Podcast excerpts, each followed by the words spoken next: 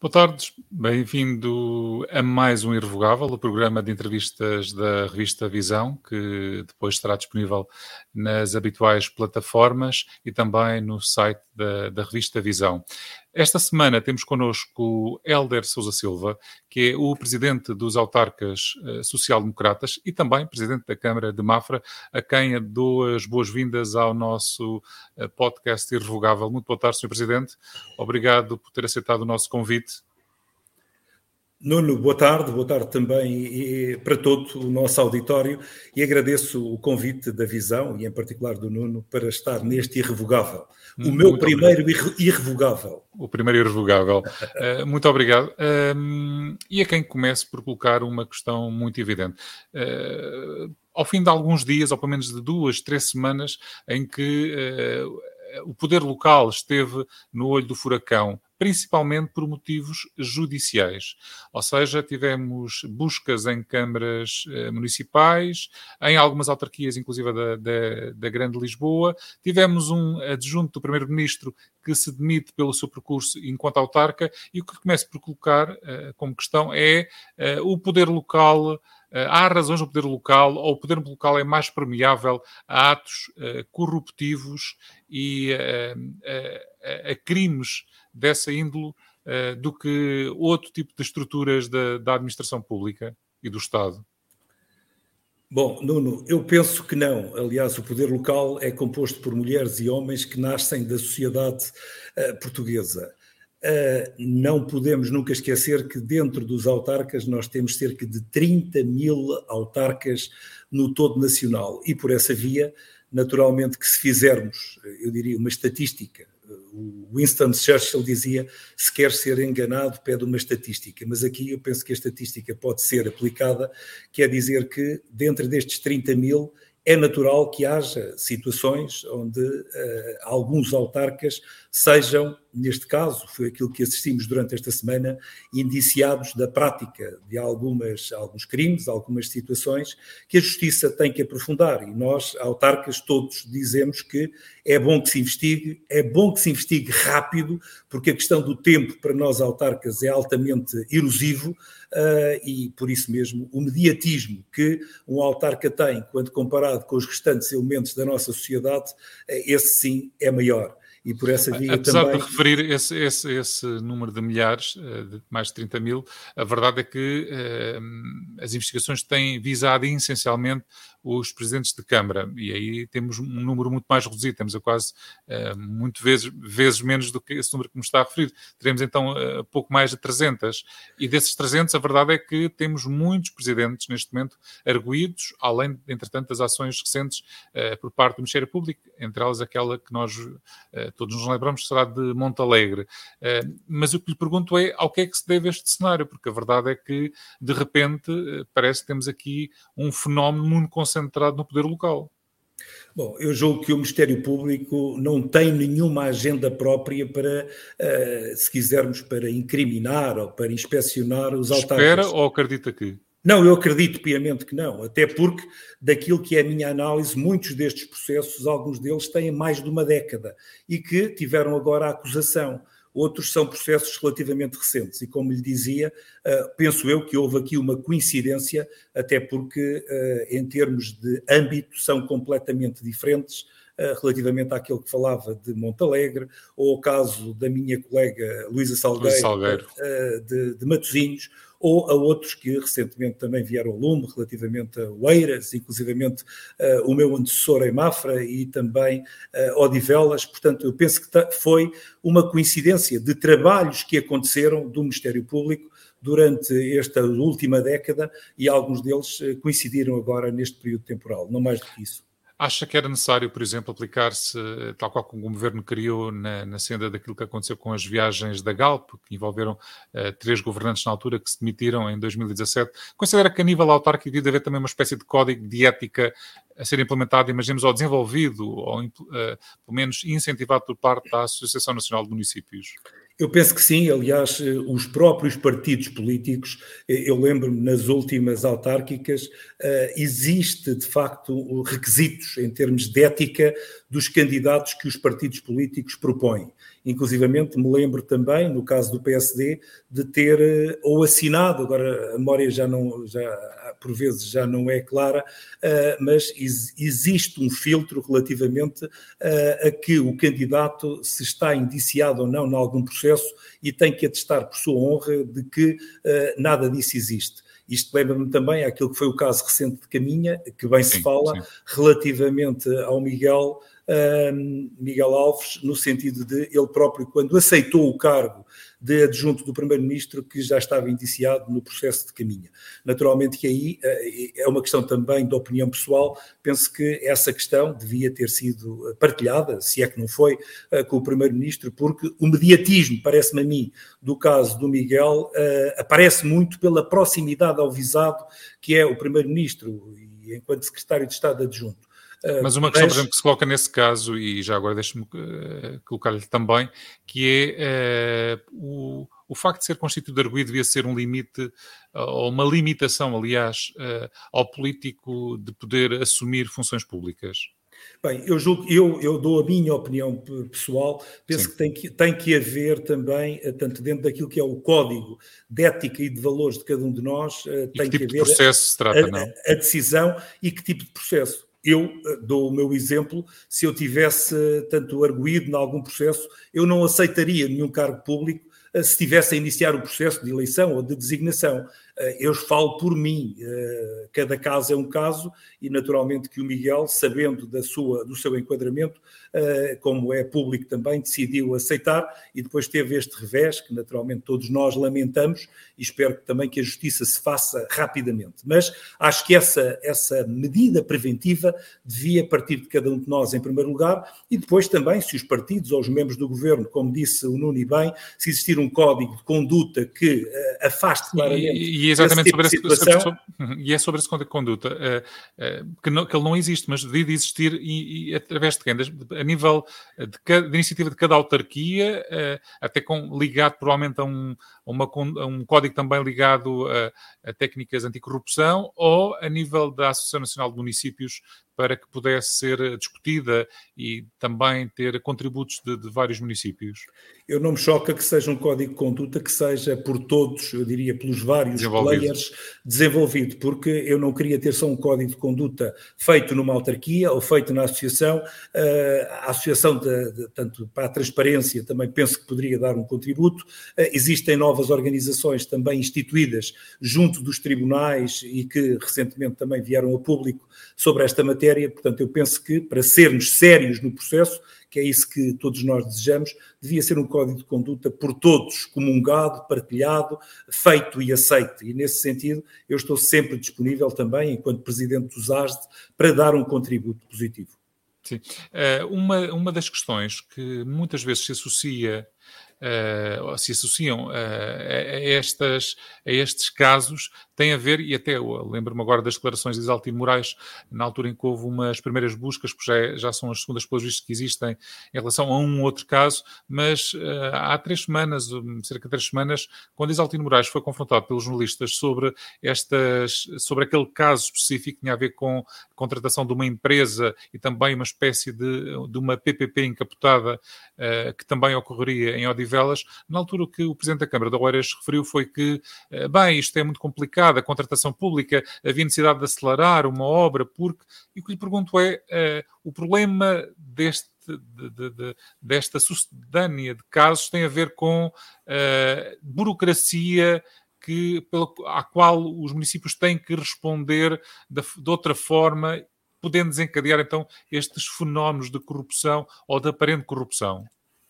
Nuno, estou completamente de acordo com essa sua asserção e acompanho que quanto mais burocratizamos o processo, os processos a nível nacional, onde as autarquias Sim. não são exceção, maior potenciamos eventualmente a corrupção e a cunha, que eu também é a primeira forma de corrupção, eh, que é um bocadinho uma instituição a nível nacional, aquela do já agora, ver se despacho o meu processo. Uh, aparece muito pela grande carga burocrática que, ao longo dos últimos anos, tem sido, de alguma forma, instituído. Mas e quanto mais. Tipo, uhum. Sim, e quanto mais burocratizados estão os processos, naturalmente que mais lenta é a administração, quer seja central, quer local, a responder ao cidadão, e maior é a tendência que existe de acelerar o processo por outras vias. Isto, por um lado, em termos de decisão. Por outro lado, também em termos de contratação pública, os esquemas eh, que têm sido montados, os mecanismos de prevenção, melhor dizendo, que têm sido montados, têm sido sempre no sentido de complicar cada vez um mais. Um afunilamento, é isso? Um afunilamento relativamente àquilo que é a suspeição geral sobre todos os processos, desde o processo mais simples até o processo mais complicado. E, nessa, e por essa via, naturalmente, que quando fechamos, eu costumo dizer que as leis normalmente são feitas pela negativa. O que é que eu quero dizer? Não pode, não pode, não pode, não pode. Ao invés de outros países, principalmente a orientação legislativa dos países nórdicos é pode fazer tudo aquilo que está escrito na lei e o que não está escrito na lei não pode. Mas a nossa lei vai sempre pelo, pela negativa, direi eu, e, e, essa, e esse afunilamento, como o Nuno bem disse, é, é de facto algo que impede e que uh, dificulta, e quando nós nos sentimos impedidos e dificultados, temos tendência a encontrar outros caminhos, e por vezes esses caminhos não são os melhores caminhos, e como dizia, e, e parafraseava também o presidente do Eiras, por vezes é necessário dar resposta uh, atempada àquilo que são as necessidades das populações. E, e, essa questão é, é de facto algo que nós nos confrontamos diariamente. Nós mas, Elas Silva, isso é uma crítica então ao legislador, é isso, ao, ao Parlamento que, especialmente quando começa, uh, quando afunila então, porque é, o, claramente... o Parlamento afunilou quer os deveres e as regras de, dos eleitos uh, para cargos públicos, quer também a própria contratação pública, sendo que uh, recentemente o governo, até na senda da, da pandemia, uh, facilitou tudo o que tinha a ver com a contratação e até com o próprio PRR, para a execução do PRR. Então não se percebe também muito bem onde é que está o problema. Isto é uma crítica ao legislador, mas também àquilo que foram recentes alterações que supostamente iriam facilitar a contratação à orgânica do Estado. Houve agora, como disse o Nuno muito bem, uma, uma inflexão neste processo, dado aquilo que é a necessidade de executar PRR a, a, curto prazo, o legislador também, neste caso por proposta do Governo, entendeu a, a, aligeirar algumas das, das, das, do quadro legal atualmente em vigor. No entanto, para a maioria dos processos, porque há de facto uma prerrogativa de exceção para o PRR, mas há muita vida para além do PRR, como é lógico.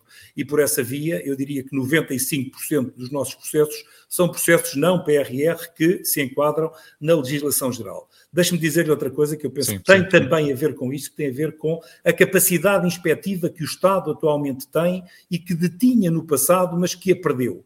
Eh, até há uns anos esta parte, até existir uma reorganização em termos dos, eh, tanto dos, eh, das instituições de inspeção, hoje nós temos a Inspeção Geral de Finanças que faz a inspeção a todos os processos quer sejam de finanças, quer sejam de ordenamento do território, quer sejam de qualquer outra índole nas autarquias locais.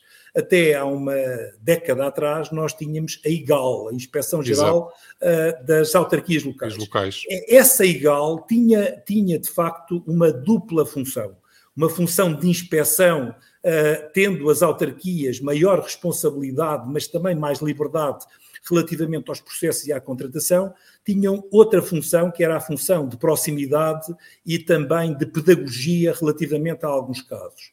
Hoje em dia, dada a dimensão, dada também a escassez de recursos que a própria IGF tem, o que nós sentimos é quando temos qualquer inspeção da IGF, eu já tive recentemente, que é sempre bem-vinda, eh, mas eh, vem sempre na perspectiva de vir a correr, porque os recursos eh, são poucos, e de vir também mais numa perspectiva punitiva e não tanto na perspectiva, na perspectiva pedagógica porque uh, os autarcas precisam muito deles de serem uh, apoiados, de serem formados, uh, porque ninguém nasce nem ninguém se forma para ser autarca. Autarca é-se durante um determinado período temporal, durante mandatos, e, felizmente, hoje, particularmente para os presidentes, todos eles estão limitados no tempo.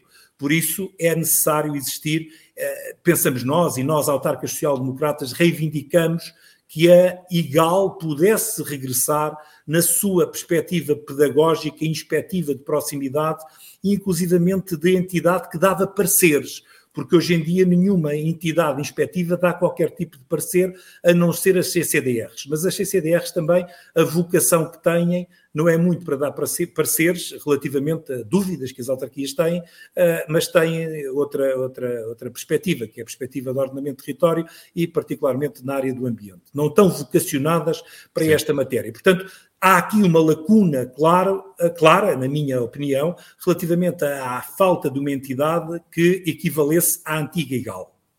Eu, por acaso, ia colocar exatamente essa questão, porque neste momento, uh, essencialmente, as autarquias são mais visadas pela, pela, pelas finanças e também pela própria IGAMAOT, uh, que, que, acaba também por fiscalizar mais ah, no que tem a ver com o urbanismo Sim. e a ocupação do, do território. Uh, mas deixe-me só voltar atrás. Quando diz que, por exemplo, eh, deu o seu exemplo, a Câmara de Mafra foi alvo de uma, de uma, de uma inspeção que, que é habitual. O que lhe pergunto é se, quando essas inspeções aparecem, se elas já, já têm uma espécie de ação persecutória em relação ao próprio município e se isso se sente por parte dos autarcas, ou se não, se, se, é, se é, habitual e não existe essa, essa, essa, esse formato persecutório por parte da, das autoridades do Estado Central. Nuno, eh, é evidente que eh, a pergunta que eu faço quando tenho uma inspeção, e já tive várias, felizmente, Sim. é porquê que vieram?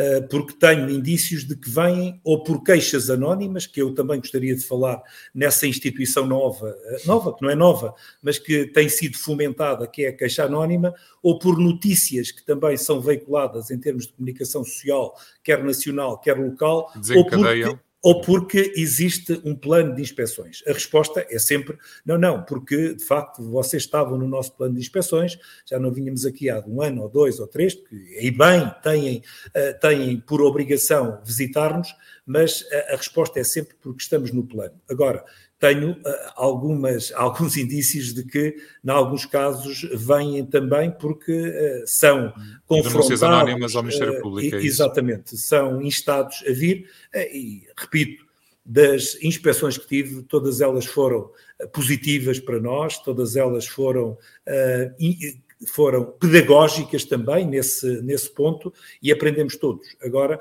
podíamos era ter uma interação de maior proximidade, de maneira que, para além da inspeção, eu diria, eh, tanto normal, nós pudéssemos também ter a tal eh, entidade eh, que nos apoiasse relativamente a pedidos de parecer que muitas vezes queremos formular e que não temos capacidade de obter.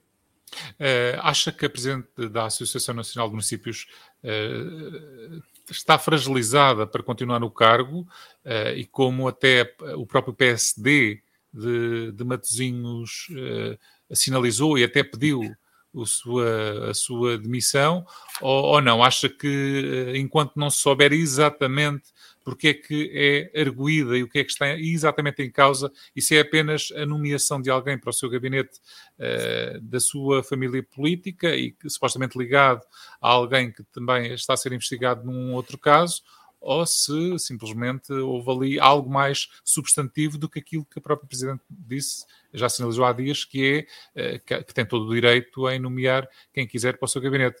Uh, mas acha que ainda assim tem terá capacidade ou, ou, ou sente-se uh, que haverá aqui alguma fragilidade em relação à, à líder da, da Associação Nacional dos Municípios? Bom, Nuno, qualquer acusação fragiliza, primeiro Sim. ponto, portanto não tenho dúvida sobre isso. Segundo, uh, daquilo que li e que ouvi da própria Luísa Salgueiro, que teve a oportunidade também e teve a, a, a decência, direi eu, porque tenho em grande consideração, de partilhar, que de partilhar comigo e com os restantes elementos do Conselho Diretivo, a acusação é no mínimo estranha mas eh, eu sou engenheiro de formação, não sou jurista, não conheço particularmente os detalhes e os meandres de, da, da lei, do Código Penal, mas o regime jurídico das autarquias locais não prevê que os membros dos gabinetes sejam selecionados por concurso, mas sim por designação, porque, como já foi dito também por outros colegas meus, nesse caso todos estaríamos mal e todos teríamos que ser arguídos relativamente tanto à, à matéria em causa. Portanto, se a acusação for só na base daquilo que é público, custa a crer que o Ministério Público cometa, de alguma forma, erros elementares como este, pelo que esta situação, diria eu, que deve ser esclarecida o mais rapidamente possível e que a Luísa possa, possa, de alguma forma, sair desta situação que é muito, muito desagradável. Só uh, temos mais de 300 autarcas com o mesmo problema, provavelmente. Não, temos todos os autarcas com este problema. Portanto, o Ministério Público está a ver para além daquilo que é a acusação, e eu naturalmente respeito porque desconheço totalmente, com base naquilo que veio a público, eu diria que a acusação é estranha. Logo, nesse caso, considero que também fez-me a pergunta sobre aquilo que foi a visão e que foi a posição de Matosinhos Sim, uh, do, do, Matosinhos. neste caso do PSD de Matosinhos e aquilo que é a visão do, do presidente dos autarcas social-democratas. Uh, nós não temos tomado posição relativamente a este caso, nem a nenhum caso semelhante, porque consideramos que, por um lado, respeitamos aquilo que é a justiça, por outro também, o Estatuto de Arguído permite a todos os visados defenderem-se e devem fazê-lo. Uh, portanto, uh, é uma, uma situação de respeito.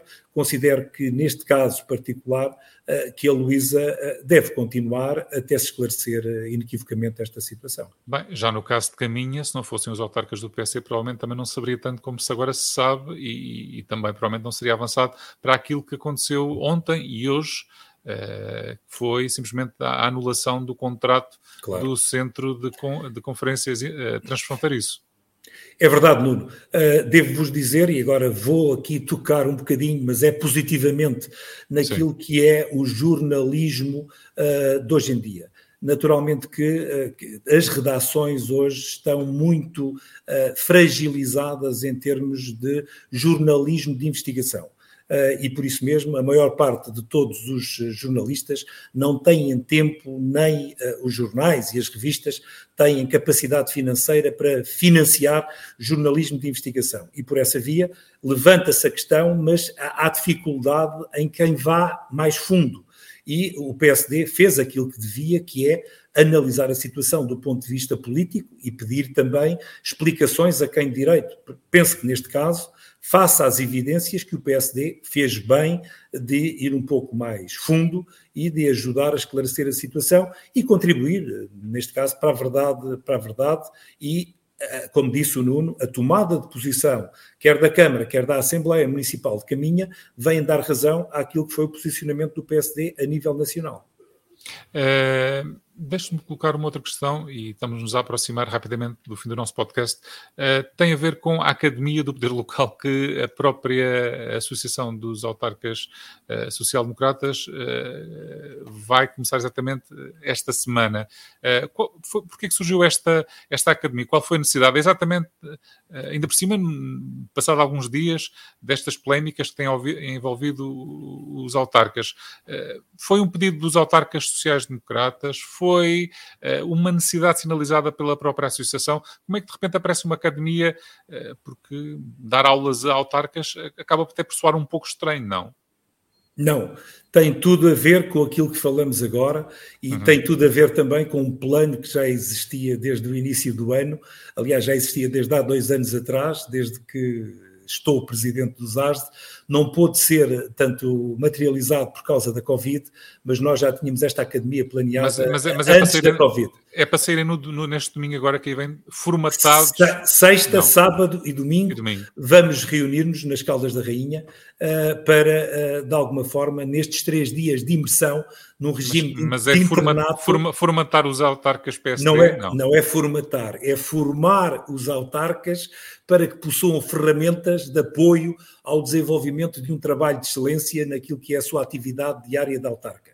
Essencialmente para os novos autarcas que começaram agora, tanto depois de 2020, de, nas eleições autárquicas de 2021. Eu, nós, Associação dos Autarcas Social-Democratas, temos vindo a receber dos nossos no, novos autarcas muitos pedidos, dizendo que em várias áreas, por exemplo, o regime do exercício e do estatuto uh, do eleito local, que é aquilo que falávamos há pouco também.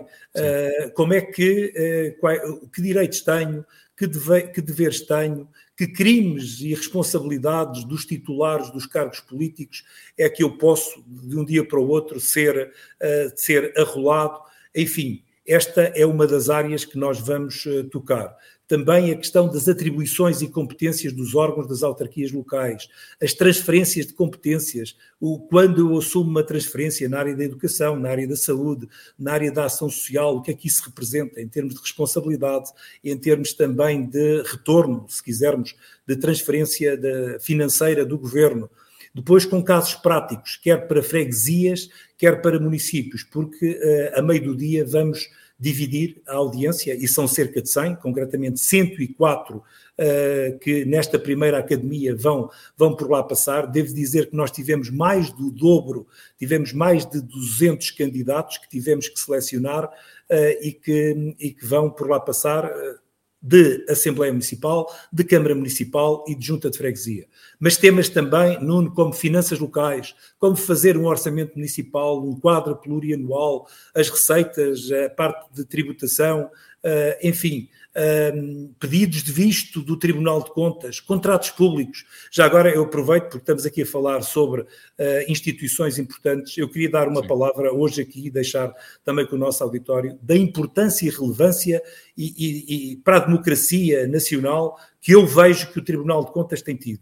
O Tribunal de Contas para o município de Mafra, e eu penso para os municípios em geral, tem sido uma peça fundamental naquilo que é a validação, a aflição, e, e, e eh, para nós tem sido uh, uma instituição fundamental e fantástica, que não posso hoje aqui, já pedi também, neste caso, o ressuscitar da IGAL, eventualmente também o Nuno falou da IGAL mas o, o, o Tribunal de Contas... Essa tem sido quando vi, esta, quando vi esta Academia do Poder Local uh, e depois de alguns dias em que o Ministério Público uh, colocou na berlinda vários autarcas, uh, parecia que soava um pouco como contornar, só faltavam ali uma espécie não, não, de um show, como contornar as regras impostas pelo Tribunal de Contas. De todo, de todo. Aliás, as regras do Tribunal de Contas são muito objetivas, é fácil Uh, enviar processos, hoje em dia até passou tudo a ser digital, até há bem pouco tempo era tudo em papel, agora digitalizaram, desmaterializaram e uh, os prazos globalmente são cumpridos direi que só por vezes nos pedem os mesmos documentos que já nós já mandamos da primeira vez, nós entendemos que por vezes é até para ganhar tempo, porque o Tribunal de Contas tem 30 dias para se pronunciar, mas sobre o Tribunal de Contas eu daria uma nota positivíssima, de 1 a 20 eu diria 19, porque tem sido um parceiro fundamental. Ainda que seja, na... uma, ainda que seja uma instituição que, relativamente às autarquias, tem dito que uh, cada vez tentam contornar mais as regras, entre elas através da estratégia do parcelamento de, eh, de contratos contratos, uh, permitindo fugir ao visto. Na divisão, sim, sim, sim, sim, sim. Bom, eu, eu, não, não comento esse, esses factos porque nós, uh, nós não, não utilizamos estratégias dessas e neste momento, por exemplo, deve ter quatro, cinco processos grandes uh, para a obtenção de visto Tribunal de Contas. Ainda recentemente recebi mais dois ou três e o que tenho a dizer é esta nota extremamente positiva uh, e de colaboração do Tribunal de Contas relativamente às autarquias, mas não é só minha, é também de outros colegas meus, particularmente autarcas social-democratas, que partilham desta opinião. Também, há pouco, Nuno, falávamos da, da, academia, urbanismo e ordenamento do território, outra, outra área extremamente importante em termos de informar até onde é que podemos ir, a questão dos PDMs, revisão dos PDMs, e temos para todos eh, os painéis, se quisermos, professores, normalmente professores das nossas universidades, quer de Coimbra, quer do Porto, quer de Lisboa, que se disponibilizaram a acompanhar-nos. E no final temos uma mesa redonda com vários autarcas, desde presidentes de Câmara, presidentes de Assembleia Municipal e presidentes de junta, para podermos, eh, de alguma forma, sumarizar e partilhar experiências, eh, porque o objetivo é único que é saírem autarcas desta Academia de Poder Local mais capazes, mais formados, mais instruídos para melhor desempenharem as suas funções. O tempo passou a correr, eu ainda tinha aqui algumas questões relativamente até para poder fazer um balanço da descentralização, mas fica para uma próxima oportunidade. O que eu desafio, o, desafio... o balanço é negativo sobre a é descentralização. Eu sou extremamente crítico, eu tenho estado na, na, primeira linha das negociações da descentralização. Agora, eh, eh, ainda esta semana, tive a oportunidade de escrever no artigo no jornal de tiragem nacional, uh, fazendo uma questão única, Nuno, e sem me alongar muito, que é sim, sim. qual o valor dos acordos com este governo? E é inconcebível que existisse um acordo firmado entre a Associação Nacional de Municípios e o Primeiro-Ministro, mais cinco ministros, entre eles três ministros de Estado, uh, ao mais alto nível, como eu costumo dizer, e uh, no final do primeiro prazo, ou seja, dia 22 de outubro, devíamos ter as quatro portarias da educação. Não há uma portaria ainda apresentada e publicada. Portanto, o governo falhou. Segundo, 30 de outubro devia estar assinado o acordo na área da ação social. Até hoje não há acordo da área da ação social. Portanto, das três uh, obrigações que o governo se assumiu por escrito neste acordo que foi firmado em 22 de julho com a ANMP, o governo das três já falhou duas. Portanto, os autarcas social-democratas dizem que uh, assim é difícil estar, assim é difícil negociar, assim é difícil descentralizar. Mas isto daria pano para mangas, como bem disse. Claro que sim. Helder Sousa Silva, desafio-o agora a participar na nossa rubrica Toque e Foz. É uma rubrica que lhe vou dar algumas palavras ou algumas frases uh, e que peço que, peço que, que, possa retorquir de forma, de alguma forma sintética, também com algum humor à mistura. Eh, Vamos ver se consigo. Vamos ver. António Costa. Um, o que falha nos acordos que estabelece com a NMP? Uh, centro eh, de conferências transfronteiriço. Era algo que gostaria de ter no seu conselho? Uh, ontem celebramos uh, o aniversário de Saramago. Saramago escreveu o Memorial do Convento e o Memorial do Convento uh, foi de facto um romance que, onde existia a passarola e a passarola de facto uma imagem mítica que queria voar. e eu rotulava como uma, algo voador em caminha que é o Centro de Conferências Transfronteiriço. O Tribunal de Contas é o pesadelo dos autarcas? De todo, de todo. O parceiro fundamental dos autarcas. Marcelo Rebelo de Souza. Uh, proximidade, self-man.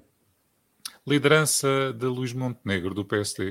Uh, grande esperança para o futuro na liderança do país. A seguir a Mafra, qual é o conselho que se segue, Sr. Presidente? Uh, o conselho que se segue... Quando, quando sair quando para no, para, não, não, não, não. O Conselho que segue territorialmente para norte, Torres Vedras, para sul, uh, Sintra. Mas isso que é? Na, em termos de carreira política? Não, não, não, não. eu estou a dizer geograficamente. Uh, aquilo que segue em termos de futuro, o futuro a Deus pertence, mas uh, pretendo também regressar à minha vida profissional. Sou engenheiro de formação e gostaria muito de contribuir ainda para aquilo que é a engenharia nacional. Uh, acabamos este, este podcast com a pergunta que lhe dá o nome, que é o que é que é para o Helder Sousa Silva irrevogável? Bom, há muita coisa, mas irrevogável para mim é o trabalho de excelência diariamente prestado por milhares de autarcas servindo os seus municípios ou os seus fregueses. Helder Sousa Silva, agradeço imenso ter participado no nosso podcast, que está de volta na próxima semana com mais um convidado. Até lá, tenha visão. Thank you.